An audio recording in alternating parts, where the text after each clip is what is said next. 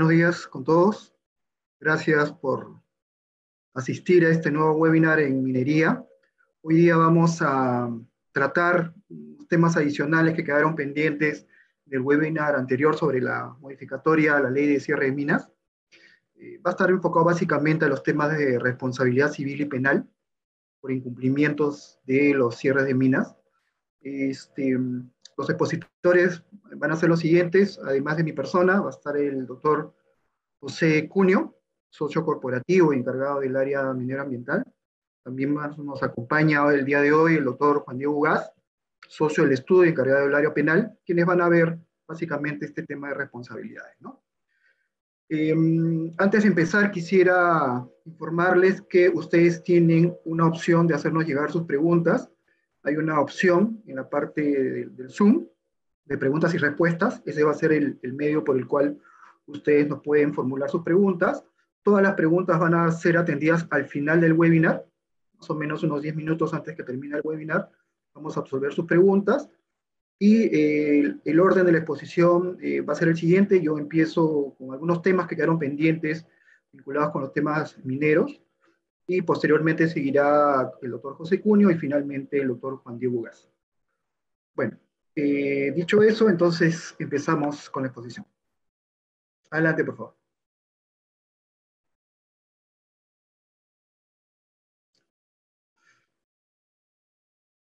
Bueno, como ustedes saben, el 18 de agosto pasado se publicó la ley 31.347, que modificó después de muchos años la ley 28090, que fue la ley que reguló eh, los cierres de minas en el país, ¿no?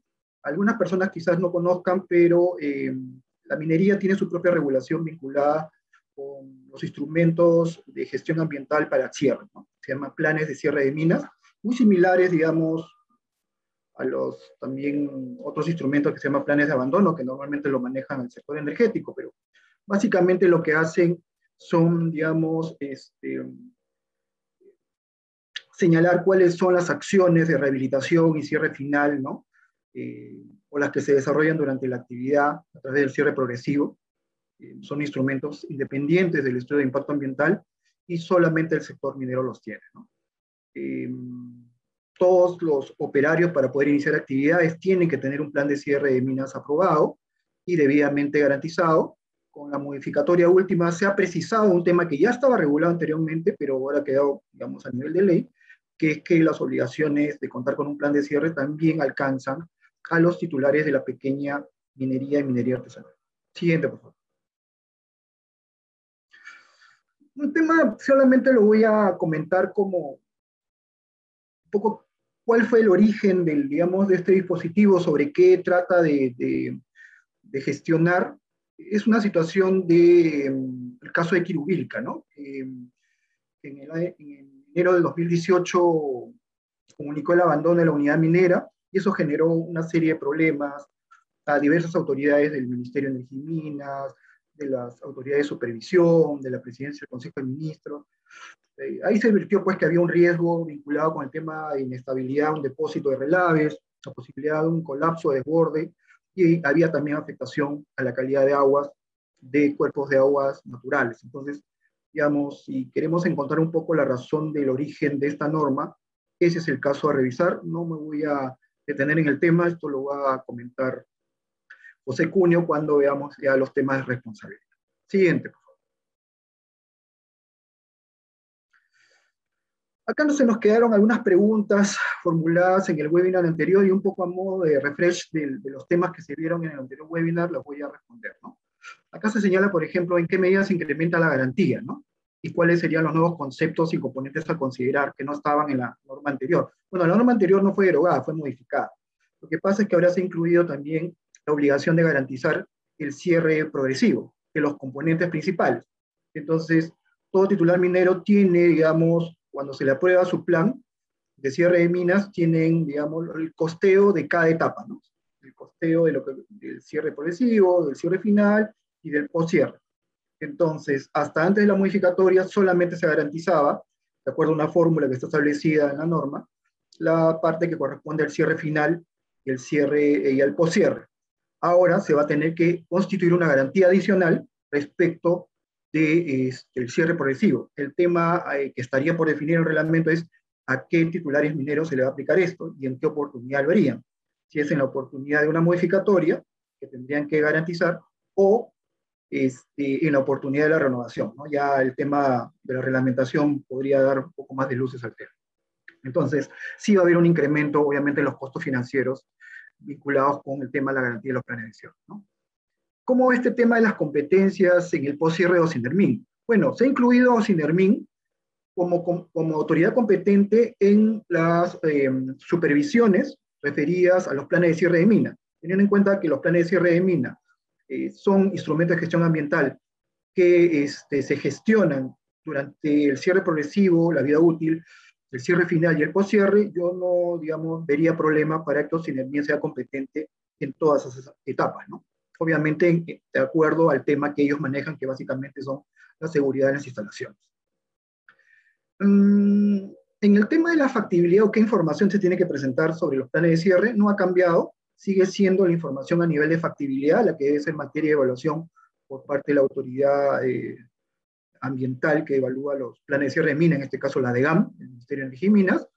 Eh, lo que sí se ha establecido es que se tiene que informar eh, de manera semestral, si mal no recuerdo, el cumplimiento y la ejecución de eh, las labores que estaban señaladas en el plan de cierre. Entonces, si en el cierre progresivo se señaló que se iban a, realizar algunas labores de cierre en el primer semestre, por ejemplo, de este año, entiendo que al momento de informar a las autoridades del cumplimiento se tiene que presentar información de ingeniería de detalle, que es obvio, porque no hay forma de que se puedan implementar las medidas si es que no se genera ese tipo de ingeniería.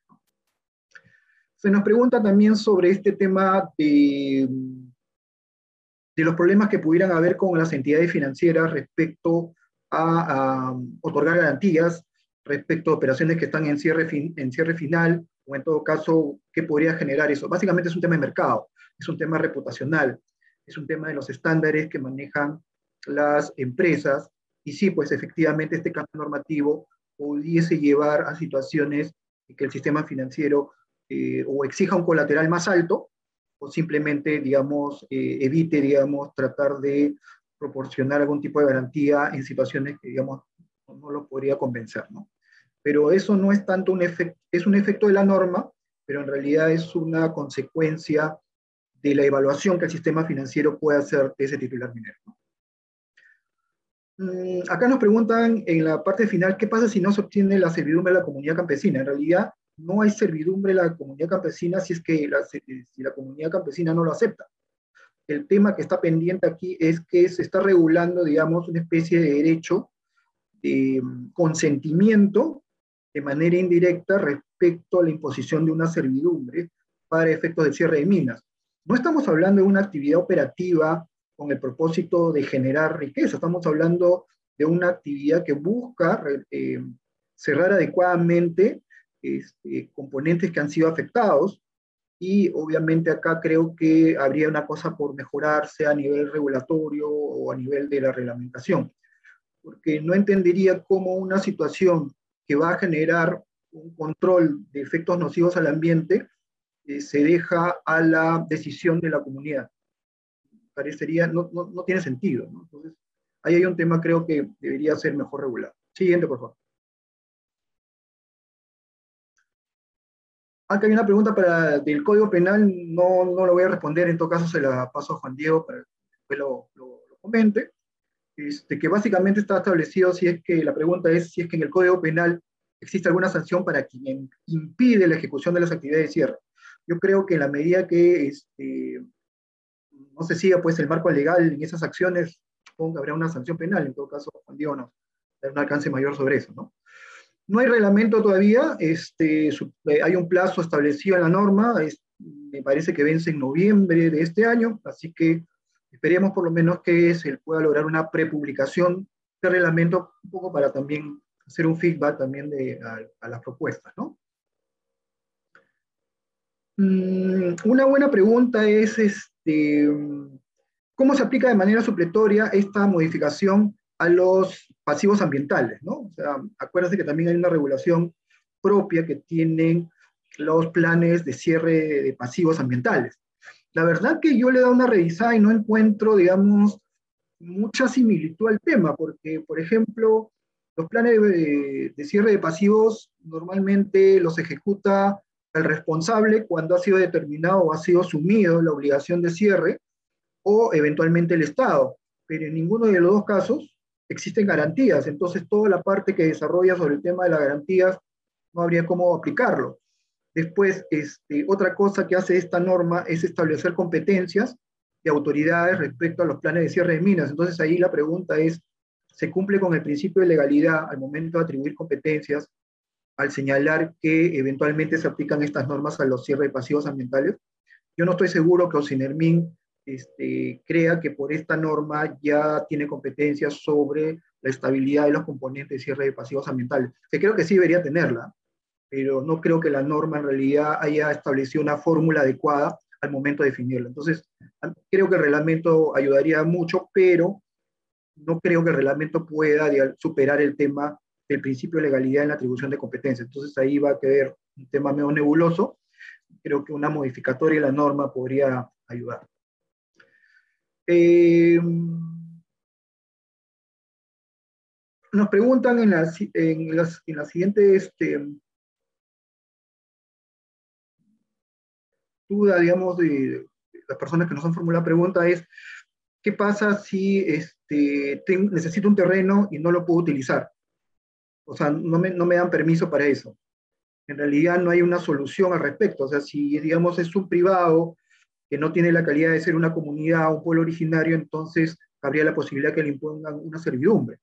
Pero en el caso que sea una comunidad eh, podría darse un supuesto absurdo de que no se pueda ejecutar una medida de remediación, no porque el administrado no quiera hacerlo, sino simplemente porque, digamos, eh, una comunidad campesina, un pueblo originario no quisiera hacerlo. Entonces ahí, la verdad, ¿qué cosa prevalece? El, restablecimiento de las condiciones adecuadas al medio ambiente que podrían tener un efecto a la salud de las personas o, digamos, esta especie de derecho que le han creado a esta comunidad de oponerse al uso de sus territorios. No es una, no es una situación fácil de, resolver, ¿no?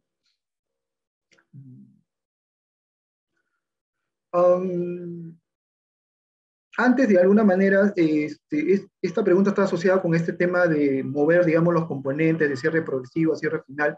Ahora ya no se va a poder hacer eso, ¿no? Efectivamente, la norma establece que se tiene que garantizar el cierre progresivo de los componentes principales, por lo tanto ya no va a haber esta, digamos, opción, digamos, de jalar algunos componentes del cierre final al cierre progresivo para reducir, digamos, el monto a garantizar, ¿no?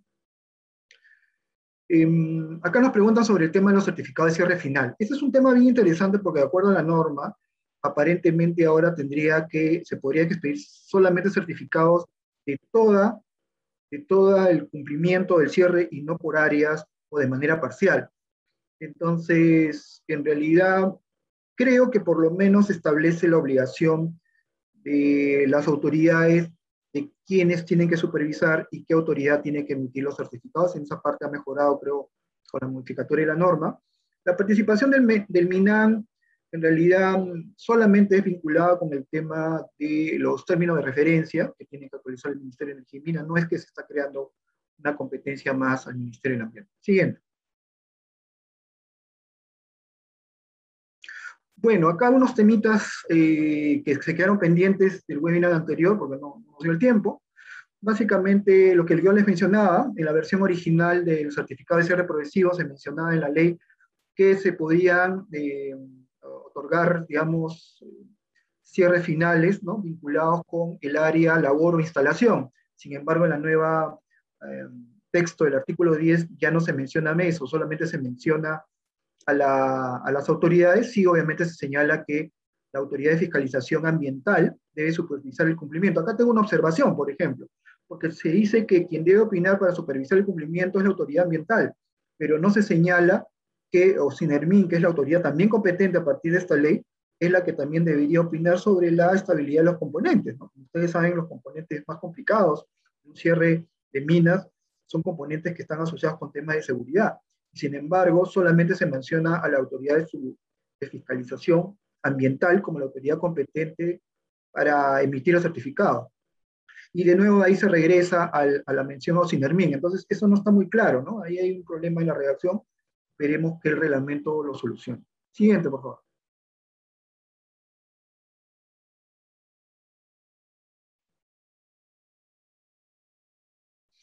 El 14 es un nuevo artículo, no existía en el texto anterior, fue introducido con esta ley, y aquí básicamente lo que se regula es la eh, comunicación. Eh, de alguna manera el ministerio quiere estar enterado de las situaciones que pudieran afectar, digamos, la viabilidad del negocio y de manera anticipada, y por eso que este, eh, se establece una obligación del titular a frente al ministerio de señalarle que ha cumplido con la ejecución de su plan de cierre, cosa que de alguna manera ya está regulado, porque se supone que están semestralmente, tienen que informar del avance de la ejecución de su cierre. Quizás esté referido al cierre final o, al poscierre, pero bueno, en todo caso siempre, digamos, el administrado, por tratar de, de, culminar su responsabilidad frente al área que ha trabajado, en algún momento lo, lo va a hacer, ¿no? En todo caso, también se incluye la obligación del INDECOPI, ¿no? que en caso de estos procesos concursales o situaciones que afecten a empresas mineras debe comunicar al Ministerio de Energía y Minas. ¿no? Este es un tema interesante. ¿ah? Por ejemplo, no hay una regulación que establezca, digamos, eh, prioridades, entre comillas, vinculadas con las actividades mineras frente a la regulación concursal. Como ustedes saben, la regulación concursal busca que se continúe de alguna manera con el negocio, tratando de salir de esa situación en algunos casos, y este, las obligaciones de cierre más bien están asociadas con la rehabilitación y cierre de las actividades. Entonces, podría haber una contradicción entre el propósito, digamos, de una junta o de una, de una administración que trate de mantener el negocio a flote versus la obligación de cierre. Entonces, ahí, por ejemplo, quizás sería interesante que, el reglamento o eventualmente una modificación de la ley trate de regular, digamos, qué obligaciones, eh, qué situaciones eh, se, se, tienen que regular cuando se busca la continuidad de las actividades y, este, no se, y por otra parte existe la obligación de cierre. ¿no? Eh, también se establece que la superintendencia del mercado de valores tiene que informar, en caso de los titulares que están cotizando en bolsa, de alguna información relevante, que entiendo yo está referida básicamente a que pudiera generar alguna situación de insolvencia, problema económico de una compañía minera. Siguiente.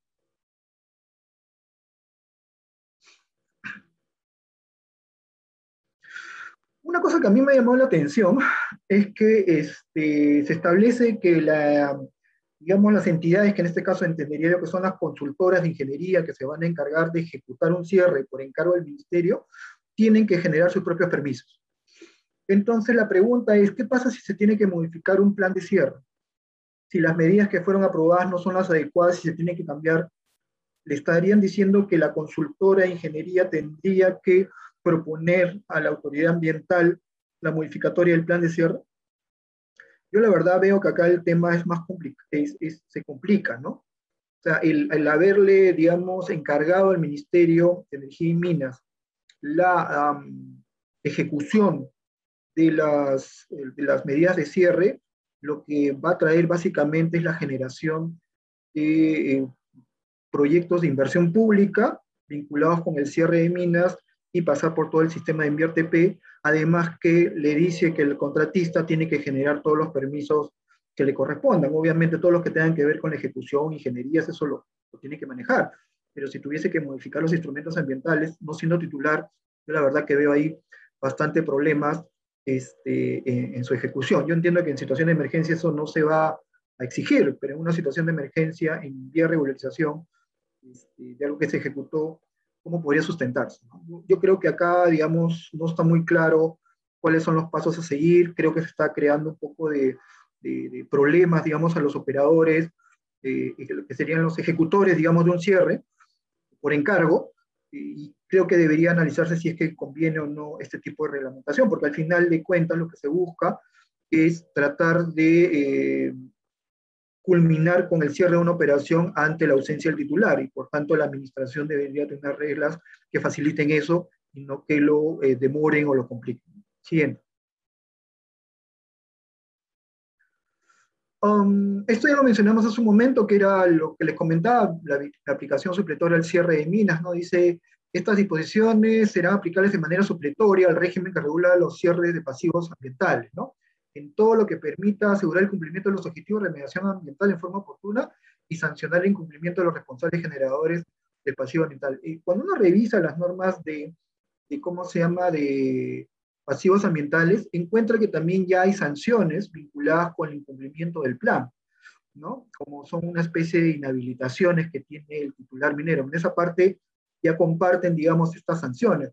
Pero no entiendo cuál es el propósito de esta norma porque debería entender como que, que de manera analógica se podría sancionar sobre la base de esta norma temas que son vinculados con pasivos ambientales. Eso va en contra de las normas y principios asociados con el derecho administrativo sancionador. O sea, no se puede aplicar por, de manera analógica, crear situaciones que no están previstas en la norma para sancionar, en este caso, incumplimientos administrativos. Entonces, en realidad, las personas que han planteado, los que han ejecutado este artículo, por lo menos, eh, evidencia que desconocen, digamos, el marco regulatorio, ¿no? Siguiente.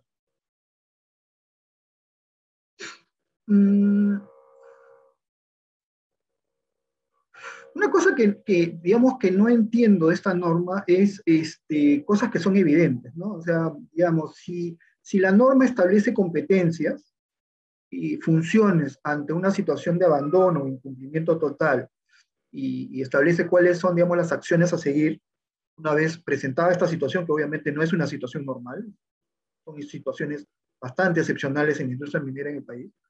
No entiendo por qué este, usan verbos como promoverá la conformación de espacios de coordinación interinstitucional. ¿verdad? El tema está claro, cada autoridad tiene una competencia y tiene que actuar de acuerdo a su competencia y si hay un ente que tiene que asumir el rol directriz, yo creo que debería ser el Ministerio de Energía y Minas, ¿no? Porque ni siquiera se establece quién es la autoridad que debería asumir este rol. Entonces, este tipo de, de normas, digamos, son bastante vacías, ¿no? ¿no? No, dicen nada en el fondo. Y, lo que sí definitivamente no me queda, eh, digamos, hasta ahora no, me queda claro, es el tema, pues, de que las acciones de remediación a cargo del Estado van a ser fiscalizadas por la sea, es absurdo una autoridad del Estado, que tiene obligaciones básicamente del bien público, se convierta teóricamente en administrado frente a OEFA. O sea, OEFA qué cosa le va, a, le va a ordenar medidas correctivas, los va a multar si no cumple. O sea, esas situaciones absurdas se generan por esta norma, ¿no? Entonces, este, o en todo caso, se está de alguna manera tratando de validar lo que había sucedido en el tema entre la OEFA y el Ministerio de Energía y Minas, ¿no? Y entiendo hasta lo que yo sabía, que en realidad en el Poder Judicial el tema había sido ya aclarado y que eh, había señalado la autoridad judicial que, este, eh, que el Ministerio de Energía y Minas no es administrado frente a OEF y por tanto no corresponde pues las acciones, eh, digamos, asociadas con procedimientos administrativos sancionadores. Yo creo que esta norma en realidad de todas las que están acá, que pueden algunas ser buenas, unas cuestionables, es la que debería ser retirada del marco regulatorio. No creo que su permanencia en realidad va a generar más problemas que, eh, que beneficios. ¿no? Eh, ok, medidas cautelares. Eh, este es interesante porque, em, como yo les comenté antes, el tema de que de alguna manera es el, la razón de esta norma. Este, no digo que sea una norma con un nombre propio, sino más bien es una norma que trata de recoger las experiencias, digamos, de este caso, y lo ha tratado de convertir, digamos, en una solución. Yo particularmente eh, no creo que una situación excepcional deba generar obligaciones este, generales, ¿no? No es el mejor de, de, las soluciones desde el punto de vista de la regulación. Eh, lo que sí señala, lo que sí señala esta, este dispositivo es que se le da la potestad de dictar medidas con efecto de proteger de alguna manera el tema de las instalaciones, ¿no? Este es un tema interesante porque en realidad no estaba regulado de alguna manera, si es que el ministerio va a actuar en base al interés público, tiene que tener premunido, digamos, las facultades. Me parece adecuado, pero sí sería buen, bueno de alguna manera regular la casuística, ¿no?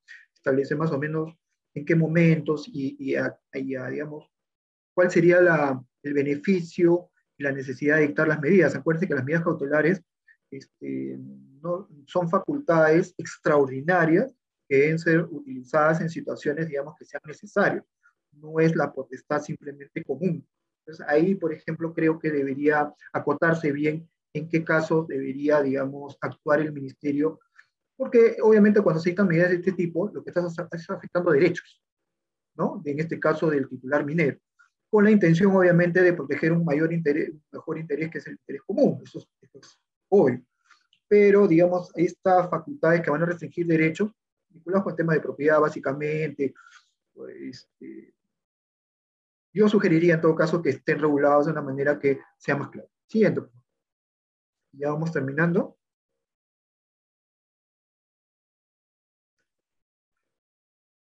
Acá solamente un detalle, este, se ha establecido que los planes de cierre de minas deben ser fiscalizados al menos una vez por año y que se debe aumentar la frecuencia cada vez que aumente la, este, se acerque, digamos, al cierre, al cierre final, ¿no? Eh, yo no, digamos, vería mayor problema eso, pero como que el tema de sinermia un poco está en el aire, ¿no? Al momento de que uno revisa las normas, se habla mucho de autoridad de fiscalización ambiental y a veces se cree que es sinónimo de, el, de OSINERMIN y eso no es correcto. Entonces, ahí creo que el reglamento podría ayudar para precisar mejor el tema. Siguiente.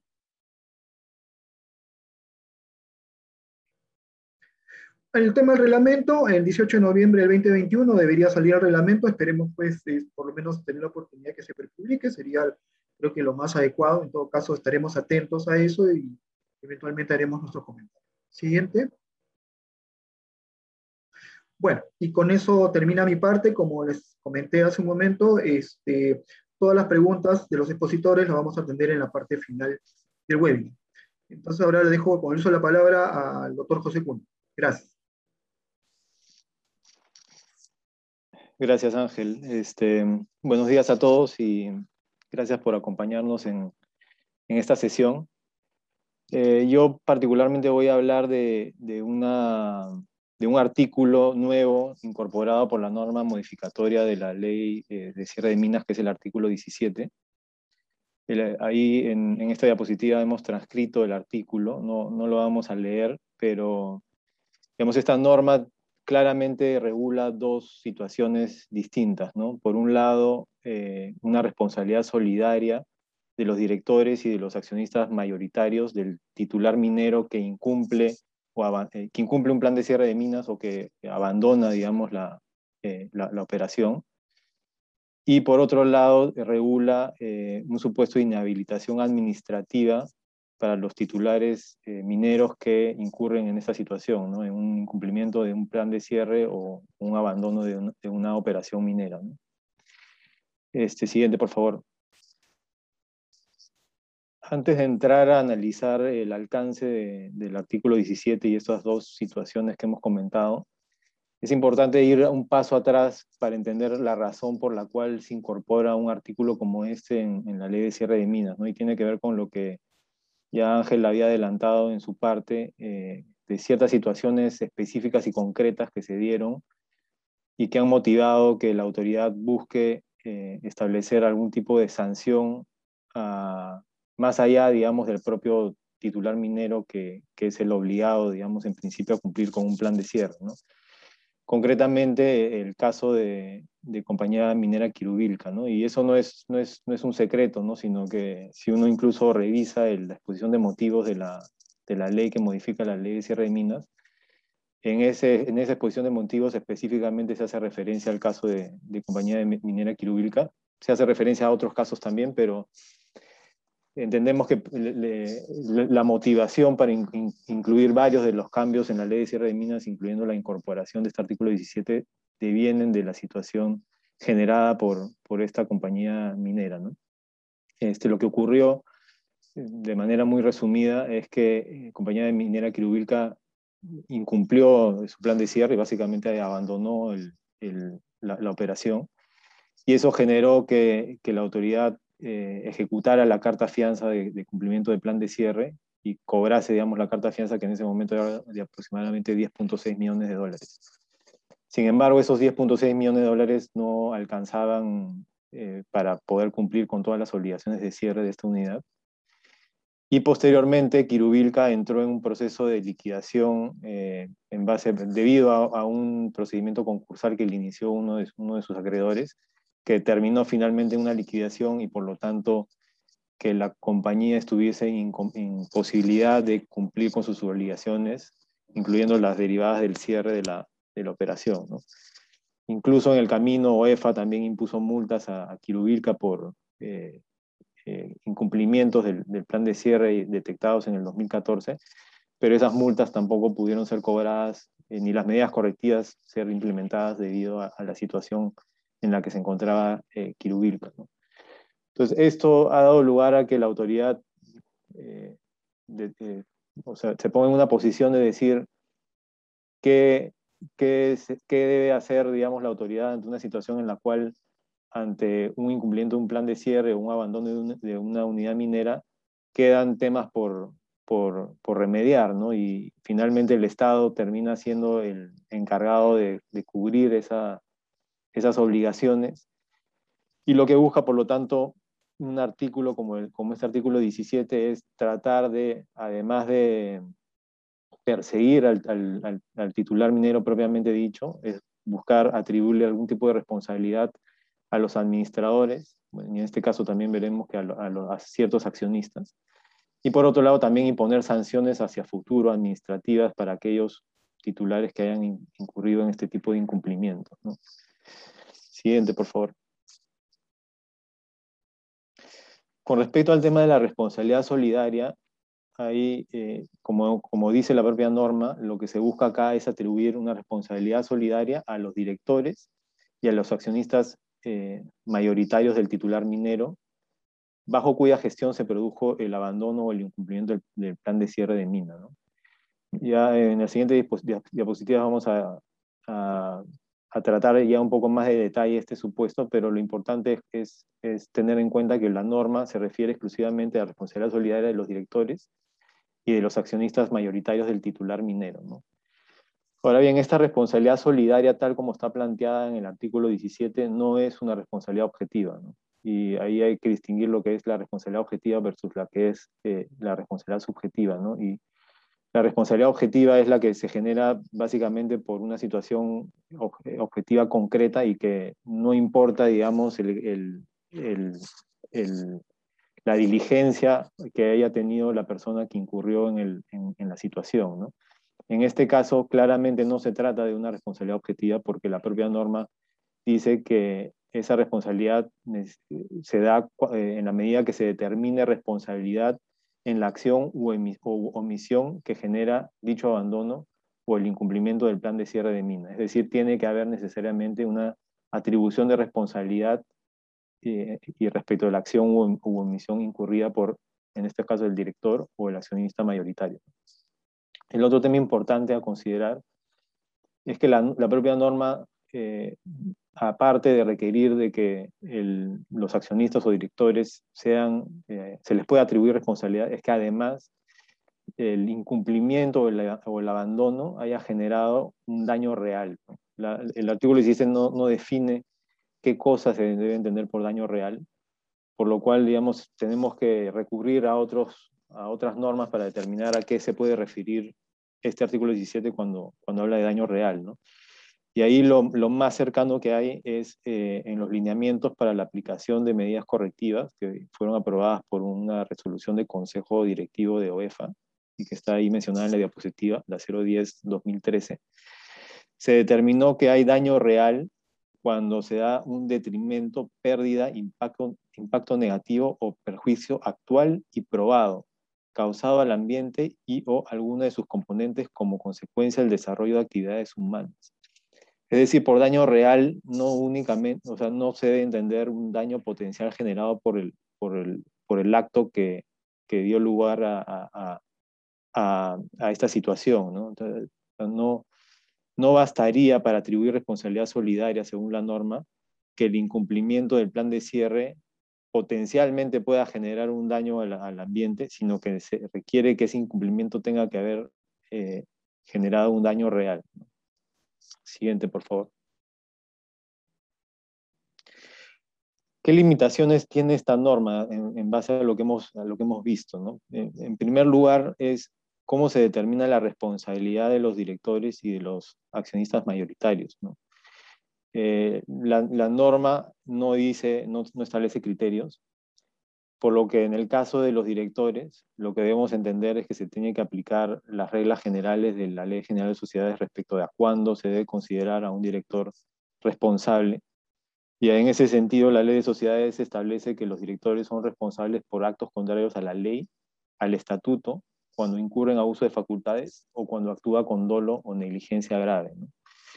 Entonces, digamos, el ámbito de aplicación de esta responsabilidad solidaria se tiene que dar en función a esto, ¿no? Y la atribución de responsabilidad tiene que determinarse en función de estos, estos criterios de atribución de responsabilidad que están establecidos en la ley, en la ley de sociedades, ¿no? Esto genera, digamos, eh, digamos eh, un nivel de interpretación de cuándo un director eh, debe ser considerado responsable por eh, el incumplimiento de un plan de cierre o, digamos, la paralización de las operaciones y por lo tanto el abandono de la unidad. Y ahí eh, va a ser importante probablemente lo que vaya a establecer el reglamento en cuanto a qué criterios se van a tener que tomar en cuenta para determinar en qué medida los directores tienen injerencia en esta situación. porque, digamos, por ejemplo, si es que una empresa ¿no? Eh, termina, digamos, en una situación de insolvencia o, de liquidación, como fue el caso de Kirubilka, eso podría haber sido no necesariamente consecuencia de, un, incumplimiento de las obligaciones del plan de cierre, sino podría ser consecuencia, digamos, simplemente de una coyuntura particular, ¿no? La empresa, digamos, de repente por un cambio en la situación mundial, los precios de los minerales bajaron, entonces ya la, la, empresa era, no era viable y entra en concurso. Y eso hace, determina que ya no pueda cumplir con sus obligaciones de cierre. ¿En qué medida eso puede ser atribuible, atribuible a, la, a, la, a la diligencia o no del, del director? ¿no? Es, es, una línea bastante, bastante gris y va a ser importante lo que probablemente vaya a establecer el reglamento en cuanto a qué criterios se tiene que considerar si un director, digamos, eh, tiene o no, digamos, la facultad para determinar o no el cumplimiento de un, plan de cierre. Llama la atención que la norma no se refiere a los gerentes, porque, a los gerentes generales, porque, como saben, eh, la hay, sociedades como las sociedades anónimas cerradas que no cuentan con directorio y la gestión recae en el, en el gerente general. Entonces, así como se establece en este caso una responsabilidad solidaria de los directores, lo lógico hubiera sido que para el caso de sociedades que son eh, cerradas y no tienen directorio, eh, esa responsabilidad solidaria recayese en el, en el, gerente general, ¿no? pero la norma no lo establece así y a nivel eh, reglamentario no lo van a poder precisar porque sería ir en contra de lo que establece la ley. ¿no? El tema de los accionistas controladores es un poco más complejo aún, ¿no? porque en el Perú no tenemos normas que atribuyan eh, responsabilidad a los, a, los accionistas, aun, cuando sean controladores, respecto de la gestión de las empresas. Eh, en el Perú prevalece el criterio de que las sociedades tienen responsabilidad limitada y por lo tanto los accionistas no responden por sus, por sus obligaciones. Y, y eso está en línea con, con, la premisa de que los accionistas en principio no tienen injerencia en la gestión de, una sociedad este, una norma como la que se está planteando, de alguna manera busca perforar el, velo societario y llegar a, los accionistas, que es algo que ocurre en algunas otras legislaciones, pero con, la diferencia de que en otras legislaciones sí ha habido un desarrollo tanto a nivel legislativo como a nivel de precedentes judiciales sobre cuál es el alcance de, o sea, en qué casos sí se puede perforar el velo societario y llegar a los accionistas. Normalmente en esas otras legislaciones eso gira en torno al, a, un concepto de fraude, ¿no? Cuando se determina de que un, acto de la sociedad ha sido generado por un acto fraudulento de los accionistas, puede llegarse a atribuir responsabilidad eh, a los accionistas, pero esos, esos criterios no existen en, en la normativa peruana con lo cual eh, es bastante mm, difícil prever cómo se va a aplicar esta, esta, norma, ¿no? porque como, como dije anteriormente, no hay criterios específicos para atribuir responsabilidad a los, a los accionistas, ¿no? y ahí probablemente la recomendación sea que en la medida de lo posible que, que las sociedades, digamos, que los titulares mineros eviten, digamos, que la, que la junta de accionistas se pronuncie sobre temas de gestión de la, de la sociedad, ¿no? para que de alguna manera se trate de diferenciar claramente lo que es la gestión de lo que es este, el rol como, como accionista.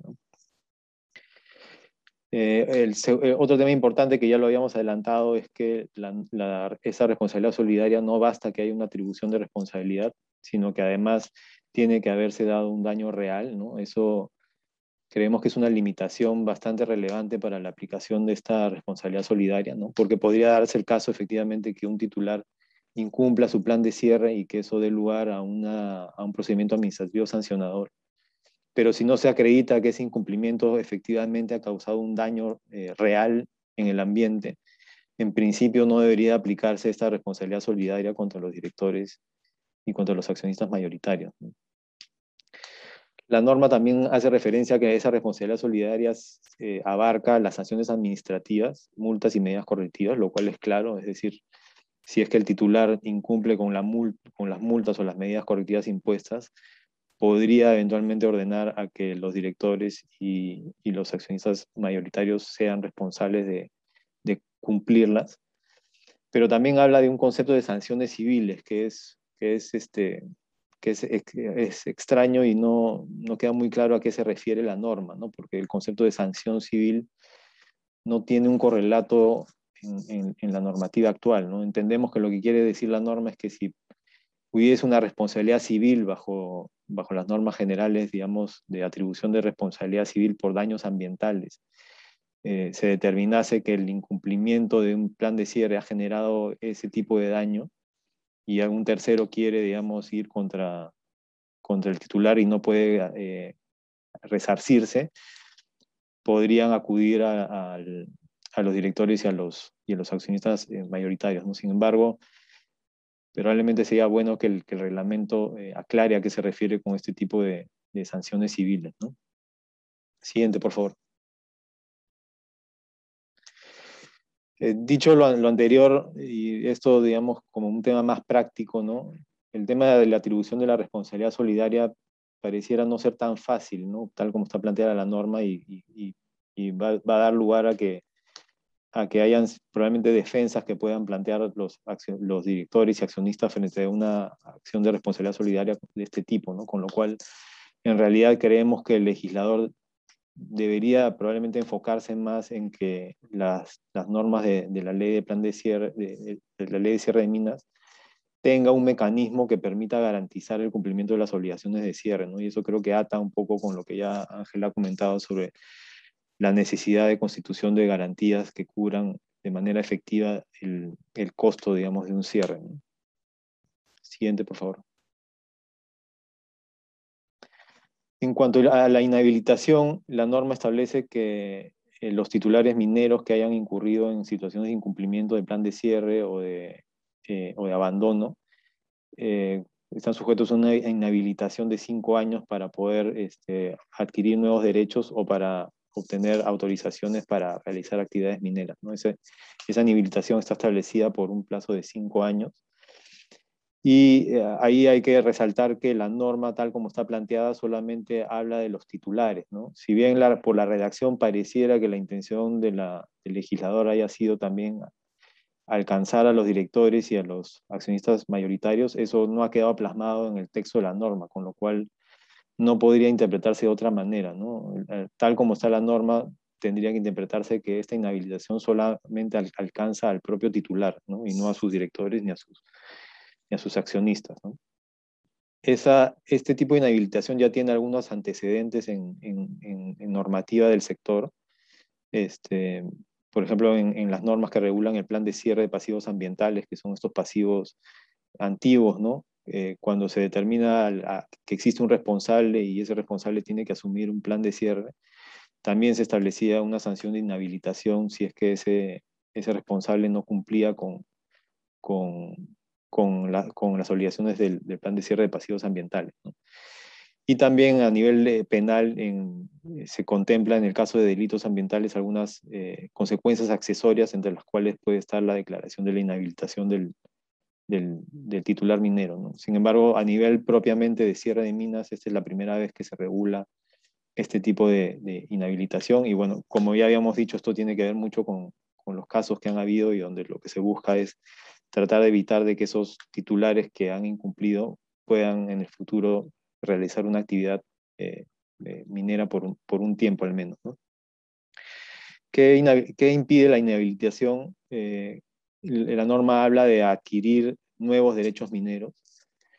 Eh, ahí entendemos que eso debería abarcar tanto aquellos derechos mineros que uno solicita vía petitorios, o sea, nuevos derechos mineros, pero también eh, entenderíamos que, abarca derechos mineros adquiridos de terceros. Y, ahí, digamos, si bien la norma dice que se va a informar a determinadas entidades respecto a estas inhabilitaciones, no se contempla dentro de esas eh, autoridades al registro de derechos mineros, con lo cual queda la duda de si, si una persona inhabilitada adquiere un derecho minero a un tercero, si es que el, el registro va a ser quien controle si efectivamente esa persona tiene la posibilidad o no de adquirir el derecho minero. Sin embargo, lo que sí es claro es que la, inhabilitación alcanza cualquier tipo de actividad, eh, permisos para realizar cualquier tipo de actividad minera, y ahí entendemos que eso debería abarcar tanto exploración, desarrollo y explotación, con lo cual aún si yo tuviese la posibilidad de adquirir un derecho minero de un tercero, eh, al momento de pedir permisos para explorar, desarrollar y explotar, este, las autoridades me tendrían que denegar ese, ese pedido de autorización. Y bueno, hay otras este, situaciones que, la norma no es muy clara, como por ejemplo los actos de sesión minera, ¿no? Si es que una persona que esté inhabilitada podría ser sesionario de, de, derechos mineros, ¿no? Porque eso no implica una adquisición, ¿no? Significa el, derecho a poder realizar actividad minera en un, derecho minero y, y, no queda claro en la norma si eso está permitido o no.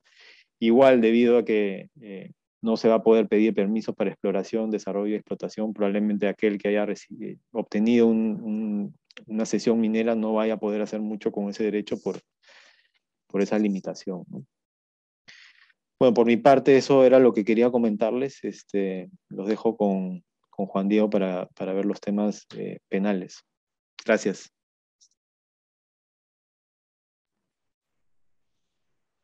Buenos días con todos.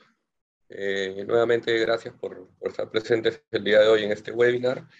Quería recordarles eh, que pueden hacer sus preguntas a través del módulo de preguntas y respuestas y, bueno, al final de la exposición pues vamos a proceder a, responder las preguntas. Yo voy a hablar esta mañana sobre un tema muy puntual y es que esta eh, norma de cierre de minas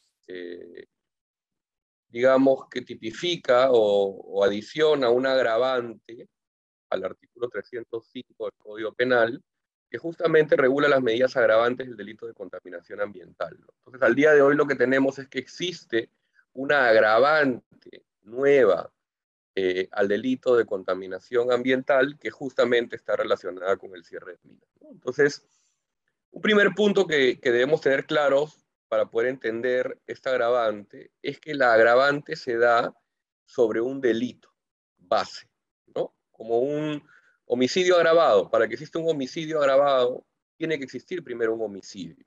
Entonces, igual en este caso, para que exista la agravante de contaminación por cierre de minas, tiene que existir previamente un delito de contaminación que luego veremos si se agrava o no por el hecho de que se haya cometido en un contexto de cierre de minas. Entonces, lo primero que tiene que existir para que pueda aplicar esta nueva agravante, como decía, es un delito de contaminación ambiental. Rápidamente, de acuerdo al artículo 304, que es el que justamente regula el delito de contaminación ambiental, diremos rápidamente cuáles son las conductas que se necesitan para que haya primeramente un delito de contaminación, que básicamente es infringir leyes, reglamentos, límites máximos permisibles que, provocan o emiten ¿no? relaciones de descargas, emisiones, gases tóxicos, en fin. Esto se tiene que dar en la atmósfera, suelo, subsuelo, aguas terrestres, marítimas, subterráneas, ¿no? Y tiene que causar perjuicio a esta actividad de contaminación o que tenga la posibilidad de poder causar perjuicio, alteración al ambiente. Y este tiene una pena de 4 a 6 años y de 100 a 600 días multa. Digamos que ese es el tipo base de contaminación, que en buena cuenta es un acto de contaminación que se realiza como consecuencia de la infracción de normas y reglamentos que señalan cuáles son los límites máximos permitidos que pueden haber de contaminación. Siguiente, por favor.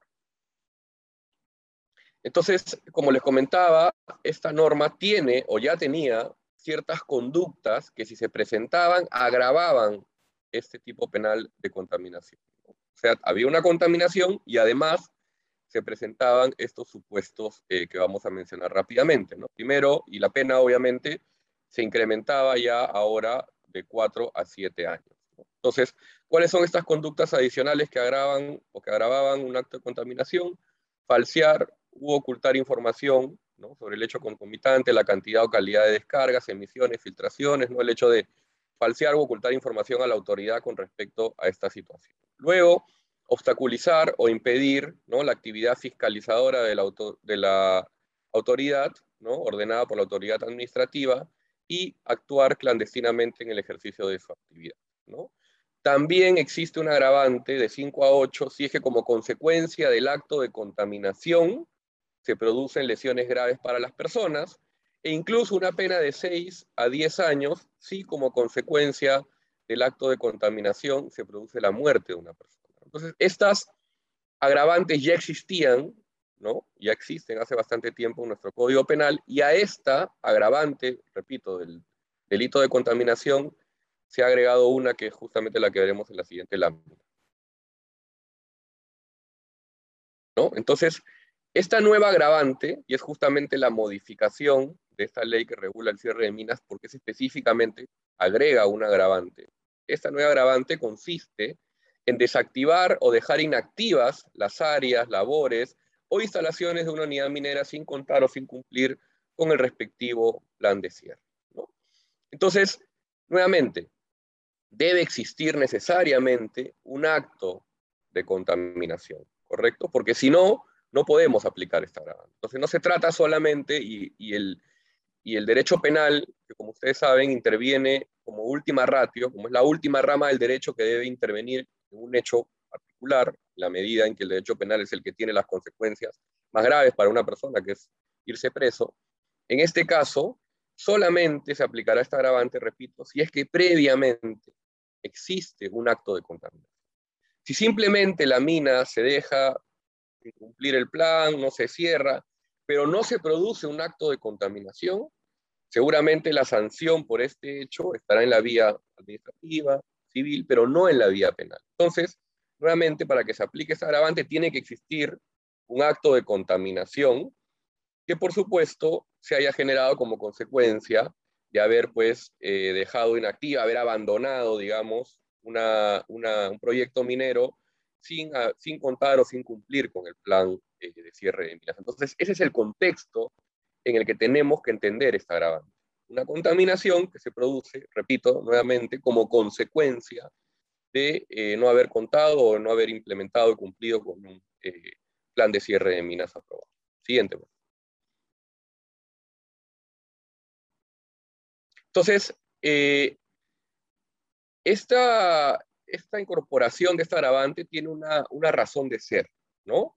Lo que busca este agravante es eh, evitar justamente que se dejen en abandono pues, estos proyectos mineros sin cumplir con los compromisos de un cierre de minas, para con eso justamente mitigar o eliminar ¿no? los posibles efectos contaminantes y dañinos para la población y al ecosistema en general. ¿no? Ya se ha visto en la realidad que muchas veces pues, las minas, eh, han los proyectos mineros han dejado eh, la mina simplemente sin haber aplicado pues, este proyecto de plan de cierre y se han producido eh, actos de contaminación. Entonces, esta norma lo que busca es prevenir, o esta agravante prevenir que se comentan estos, estos actos de contaminación como consecuencia pues, de no implementar un plan de cierre y también, por supuesto, promover el medio ambiente y el desarrollo económico y social.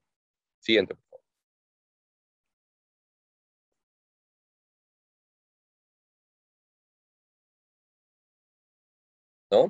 Eh, es importante tener en cuenta que este eh, cierre de minas desde el punto de vista penal, y está agravante eh, del delito de contaminación, busca pues lograr que estas áreas utilizadas por la actividad minera pues sean restauradas, que se incorpore al entorno natural, evitando pues que se generen actos de, de contaminación ambiental, el bienestar de los pobladores y en general, pues, evitar eh, la contaminación ambiental como consecuencia, repito, de no haber implementado un debido plan eh, de cierre de minas. Siguiente. Y acá hay un tema bastante importante, ¿no? Y ya entrando pues a las consecuencias de este delito. Ya sabemos que existen los actos de contaminación, ya sabemos que existe un agravante al delito de contaminación cuando este se produce en un contexto de un debido cierre eh, de una mina. Y ahora pasamos a ver quién va a responder por esto, ¿no? Porque ¿qué sucede si el día de mañana pues una mina no hace un adecuado plan de cierre, se producen actos de contaminación como consecuencia de esto y pues se va a generar una investigación penal y alguien va a responder por esto. En el derecho penal, eh, hoy en día sí existe responsabilidad penal de las personas jurídicas, pero para ciertos delitos. Y entre ellos, al día de hoy al menos, no está el de contaminación ambiental. Ergo, si es que se produce este acto de contaminación agravado, algún funcionario de la compañía va a responder por este delito. Lamentablemente, la práctica usual en la Fiscalía, en la Procuraduría, en el Poder Judicial, es imputar responsabilidad penal en estos casos al gerente general ¿no?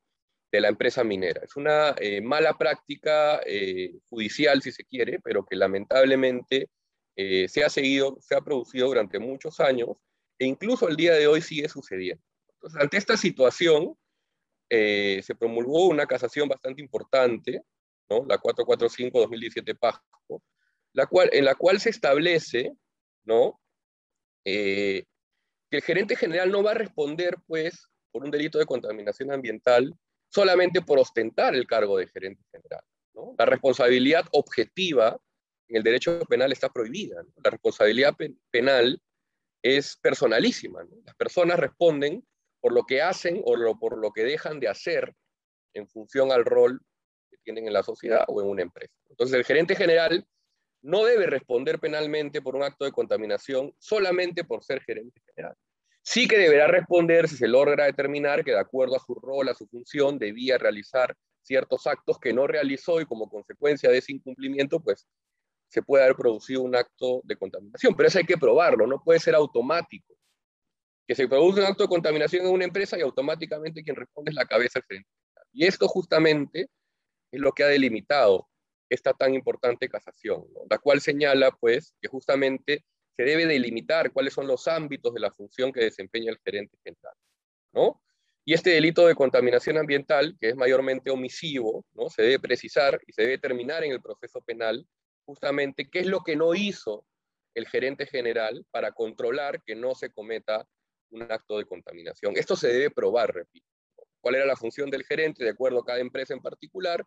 y cuál fue la omisión de este gerente, no, no, no, no hizo caso a, las recomendaciones del área ambiental, no implementó ninguna medida. Habrá que probar todo eso, pero no solamente por el hecho de ser gerente general, y esto es lo que se ha establecido en esta casación. Siguiente, por favor. Eh, a través de esta casación, eh, se determinó en este caso pues, que en la empresa ya existía eh, una persona que desempeñaba el, caso, el, cargo de jefe de asuntos ambientales, y que de acuerdo a sus funciones era el encargado pues, de monitorear estos vertimientos industriales. Entonces, estableció que era esta persona la que tenía este cargo y no el gerente eh, general, ¿no?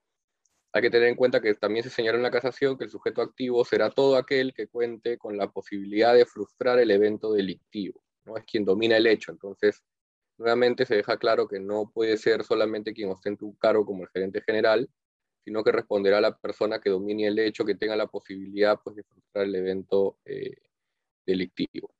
Y finalmente dice que considerar como sujeto activo al gerente general, pese a que se mantuvo en el ámbito de su competencia, conlleva la afectación de la responsabilidad objetiva que justamente está prohibida en el Código Penal, como ya habíamos explicado. ¿no? Está claro de que el gerente general no puede responder solamente por su cargo, porque eso sería justamente aplicar la responsabilidad objetiva está prohibida en el Código Penal. Siguiente.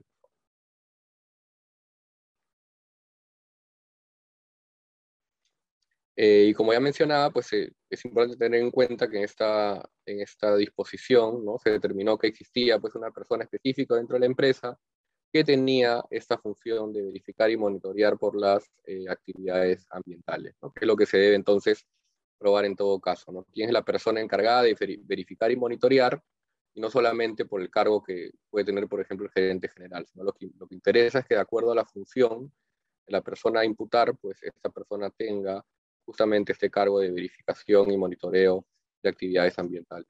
Siguiente.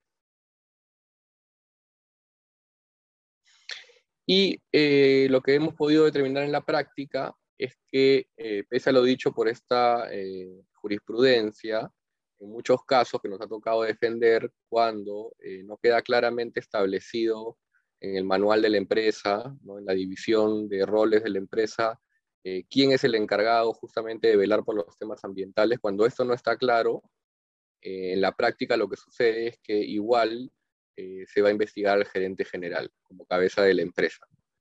Y ya será en el trámite de la investigación que se tenga que determinar si es que efectivamente estas acciones eh, correspondían o no al gerente general. Pero para justamente tratar de evitar este tipo de situaciones es que se debe prevenir y como ya explicaremos más adelante, determinar los roles de cada funcionario dentro de la empresa. Siguiente. Entonces, Hoy en día existen mecanismos para poder evitar justamente que la posible eh, responsabilidad penal eh, vaya sin mayor investigación adicional al gerente general.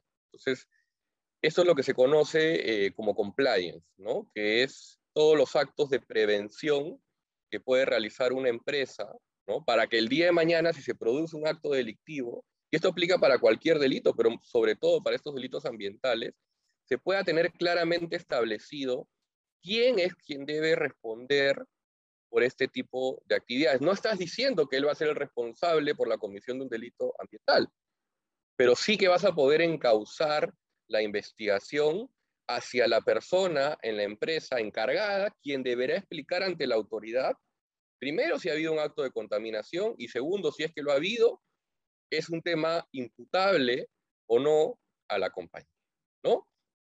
Entonces, es importante para evitar que esto suceda, que la empresa pues cuente con documentos internos como el ROF, por ejemplo, donde se establezcan claramente cuáles son, funciones, cuáles son las funciones de los miembros de la empresa. Esto sería lo primero que habría que presentar a un fiscal cuando se tenga una investigación penal por contaminación ambiental, los documentos internos que acrediten quién dentro de la compañía se encarga de velar por estos temas ambientales. ¿no? Quién lo supervisa y sobre todo, entrando a este tema del plan de cierre de minas, quién se encarga dentro de la empresa por supervisar y velar porque se cumpla el plan de cierre de minas aprobado. Esto tiene que estar debidamente, repito, implementado, documentado dentro de la compañía, ¿no? Entonces, si se cuenta con estos documentos que delimiten las funciones, el día de mañana, ante una posible investigación penal, para evitar que los gerentes generales o directores pues se vean involucrados en estos hechos, tengan que ir a declarar y eventualmente pues sean procesados o enjuiciados por este eh, delito de contaminación ambiental. Repito, es muy importante eh, tener un manual de compliance, de prevención, donde, entre otras cosas, esté claramente establecido quién debe responder o quién es el encargado de velar por estas funciones dentro de la compañía y así evitar, repito, de que tengas al final del día al gerente investigado, por ahí que un director, a otros gerentes más, y esta eh, responsabilidad pues se puede abrir a muchas personas dentro de la empresa. Entonces esto es de vital importancia para poder debidamente tener estructuradas dentro de la compañía las posibles responsabilidades en casos de contaminación ambiental. Siguiente. Bueno, y con eso eh, eh, termino yo mi exposición con respecto a las consecuencias penales de esta nueva agravante eh, y pasamos ahora a, responder las preguntas que se han planteado. Muchas gracias. Ok, este, gracias Juan Diego. Ahí nos han formulado unas preguntas.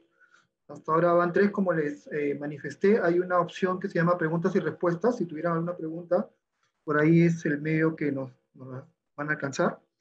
Em, en el caso de un tema que yo manejo, nos preguntan si en una unidad minera que tiene problemas sociales, que son causales para tomar la decisión de pasar algunos componentes de la etapa de cierre a cierre progresivo, ¿cómo se podría hacer eso? No? En nuestro caso, tenemos componentes mineros, campamentos, que han sido tomados por la minería ilegal, y el cierre para esos componentes estaban previstos para el 2030. Sin embargo, por la coyuntura, se debe cerrar antes, ¿no? Lo, que nos preguntan básicamente es si es que la modificatoria actual del, con la norma afecta a esa posibilidad. No, en principio, en realidad, la posibilidad de que un componente auxiliar o principal se cierre en, en otra oportunidad o anticipar, digamos, su cierre, está permitido.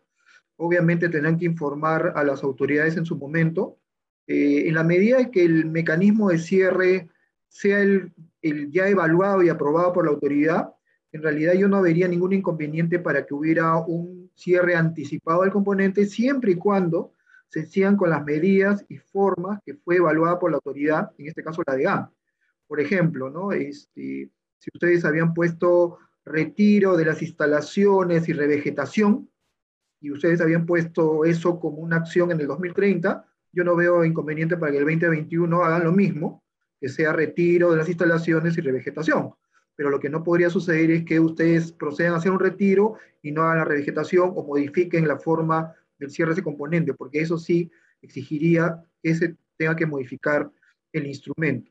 Ahora, si el, si el cambio de fecha, por decir, es 2030 y ustedes lo quieren pasar al 2026, con el marco actual, tendrían que, al, pasar, digamos, un cierre final a un cierre progresivo, lo que va a suceder es que van a tener que seguir garantizando ese cierre, ese componente, pero como la norma dice que solamente se garantiza en cierre progresivo los componentes principales, no aplicaría para el tema de un componente como el campamento, que es un componente auxiliar.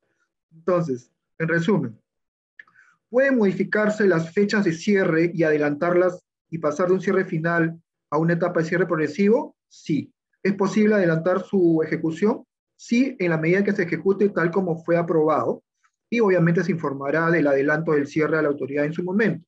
Si se cambia de método de cierre, obviamente este, tendría que eh, modificarse previamente el plan de cierre antes de hacer el, la ejecución de ese cierre anticipado.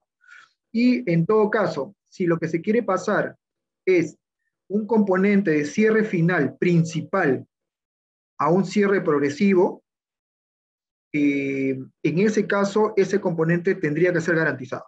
Si lo que se quiere hacer es pasar de un cierre final, un componente auxiliar, al pasarse al cierre progresivo, no tendría por qué garantizarse de acuerdo a la norma. Creo que con eso respondo la, la pregunta. Ahí creo que tienes una para ti, este, José. Sí, hay una pregunta sobre la inhabilitación, esta de cinco años, por el incumplimiento del plan de cierre eh, o del abandono de la, unidad. En realidad, tal como está planteada la norma, eh, esta habla de la inhabilitación, que la, inhabilitación se aplica al titular, ¿no? al titular minero. ¿no? Entonces, sería, digamos, a qué eh, esa inhabilitación se aplicaría ya sea a la persona natural o a la persona jurídica que tiene la condición de titular minero. No, no alcanzaría a sus, a sus representantes legales tal como está planteada actualmente la norma. ¿no? Juan Diego, creo que hay unas, algunas dudas, unas consultas para ti también. Bien, ajá. La voy a leer en todo caso para que la, la puedan tener todos. Si bien es cierto, no puede atribuirse responsabilidad objetiva al cargo de gerente general, en un caso de contaminación, la persona responsable sería el jefe de medio ambiente. Este último al final obedece órdenes del gerente general, las cuales muchas veces no consta por escrito, sino de manera verbal. Bajo este supuesto, el gerente qué responsabilidad tendría. Bueno, muy interesante la pregunta. Eh, si bien eh, quien puede tener el cargo ¿no? es el responsable eh, o el jefe de medio ambiente es quien debería tener la responsabilidad ambiental en el caso de alguna decisión, se puede acreditar que existe una decisión o una omisión que se realizó en coordinación entre el jefe ambiental, pero con participación del gerente general, y se puede documentar que el gerente general de alguna manera también participó, pues seguramente también tendrá, la responsabilidad penal. Ahora, como tú dices, eh, Jorge, en tu pregunta, muchas veces Evidentemente eso no consta por escrito si no es de manera verbal. Y ahí entran justamente los problemas probatorios, ¿no? Porque al final el tema penal, la investigación penal, lo que se va a responder es en base a lo que se puede probar y lo que no se puede probar. Entonces, si tienes un caso de contaminación ambiental, digamos, como consecuencia de un mal eh, cierre de la mina que produce el acto de contaminación, la fiscalía en principio va a ir contra el jefe ambiental y será él quien deberá responder por esto si es que eventualmente caso de contaminación. Ahora, si el jefe ambiental considera que el gerente general también ha tenido algún tipo de, responsabilidad y lo quiere hacer conocimiento en la investigación penal, pues solamente tendrá responsabilidad este gerente general en la medida en que pueda ser probado, ¿no? Porque si nos vamos al manual, por ejemplo, de organización y funciones de la empresa, donde queda acreditado de que solamente el jefe ambiental toma estas decisiones y además no tenemos ninguna prueba, porque ha sido verbal, como tú dices, de que el gerente general haya participado en este hecho, pues seguramente la responsabilidad recaerá solamente sobre el jefe ambiental. Pero aquí es un tema netamente probatorio. ¿no? Si puedes probar lo contrario, pues el, gerente general también tendrá responsabilidad. Pero como repito, como muchas veces no existen estas pruebas, como tú bien señalas, porque son temas verbales o lo que fuere, al final la fiscalía se va a quedar con lo que se puede demostrar. Y en este caso, si el manual dice que el jefe es el debe responder, pues será él. Esa sería la respuesta.